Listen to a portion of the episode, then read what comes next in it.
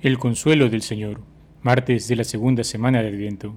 Socorro de necesitado, mano abierta de corazón. Santa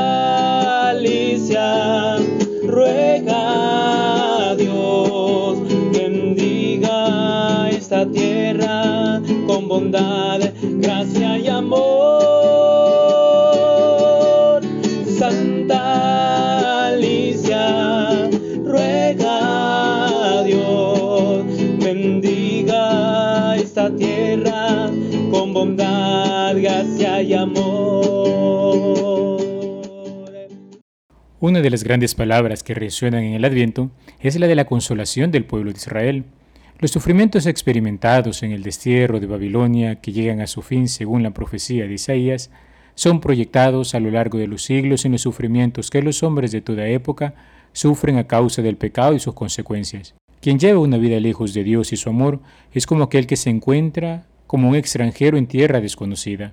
Es más, su dolor se asemeja al de aquellos que contra su voluntad fueron llevados a una nación que no era la propia. Los trabajos que supone nuestra existencia terrena, cuando no son puestos en el horizonte más amplio al cual nos da acceso la luz de la fe, simplemente son fatigas sin sentido, pesadumbre, un verdadero valle de lágrimas como decimos en la oración de la salve.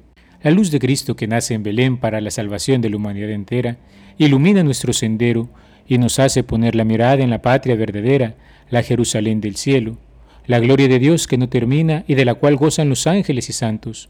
Esa perspectiva de eternidad es recuperada por la gracia que ha brotado del corazón herido por amor de nuestro Redentor. Jesús sale al encuentro de la humanidad caída como el buen pastor, que no escatima ningún esfuerzo por rescatar a la oveja que se le ha perdido. La agonía y sufrimiento de su muerte en cruz, en obediencia a la voluntad del Padre, se transforma en alegría en cada hombre que por la fe entra en camino de conversión. Nuestro regreso a la casa del Padre es el gozo del corazón de Jesús. En el Evangelio de San Lucas el ejemplo de la oveja perdida se inserta, como sabemos, en el marco de las parábolas de la misericordia.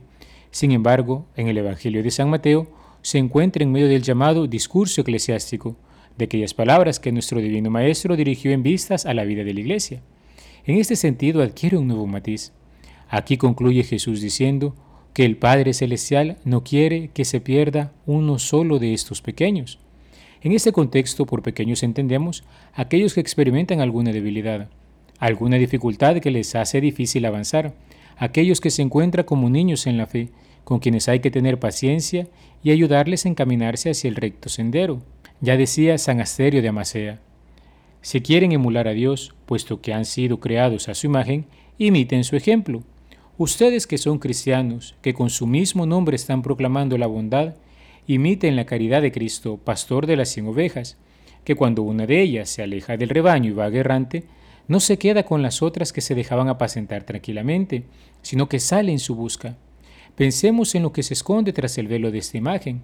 Esta oveja no significa en rigor una oveja cualquiera, ni este pastor es un pastor como los demás, sino que significan algo más.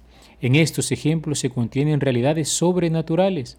Nos dan a entender que jamás desesperemos de los hombres ni los demos por perdidos, que no los despreciemos cuando se hallan en peligro, ni seamos remisos en ayudarlos, sino que cuando se desvían de la rectitud y yerran, tratemos de hacerlos volver al camino, nos congratulemos de su regreso y los reunamos con la muchedumbre de los que siguen viviendo justa y piadosamente.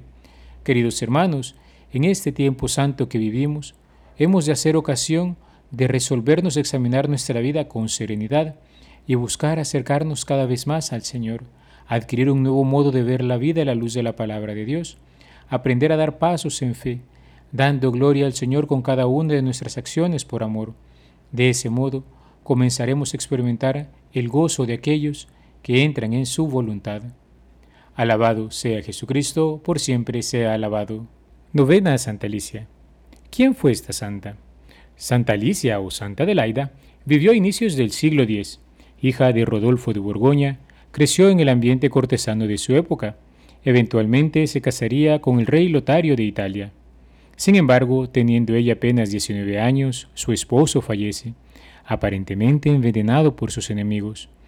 Berengario II, rival de su difunto esposo, se hizo con el poder de su reino, por lo que la santa se vio forzada a huir, aunque eventualmente es capturada y puesta en prisión por cuatro meses en un fuerte del lago de Como. En ese tiempo, ella dio muestra de gran fortaleza y parecía en medio de la situación difícil en que se encontraba. De hecho, le robaron sus vestidos de reina y todas sus alhajas y joyas, la desposeyeron de sus títulos y le dieron unos harapos como de pordiosera.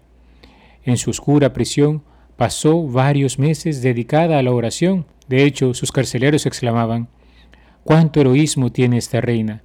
No grita, no desespera, no insulta, solo reza y sonríe en medio de sus lágrimas. Oración a Santa Alicia. Oh Santa Alicia, ayúdame a construir un templo en el que los hombres se encuentren ejemplo de cómo a Dios se debe primero servir para un día en su gloria eterna vivir. Admirable patrona de nuestra comunidad, enséñame a vivir con sencillez y humildad, que al practicar las obras de misericordia sea mi corazón preservado de toda discordia. Libra mi corazón de toda indiferencia, para socorrer a los pobres con toda clemencia, que ayudando al prójimo con toda alegría, pueda gustar del cielo con Jesús y María, que sea un testigo del resucitado en misión, y en la iglesia viva la fe con toda convicción. A tu santa intercesión confío mis oraciones, para de Dios recibir abundantes bendiciones. Santa Alicia, ruega por nosotros. Santa Alicia, ayúdame a construir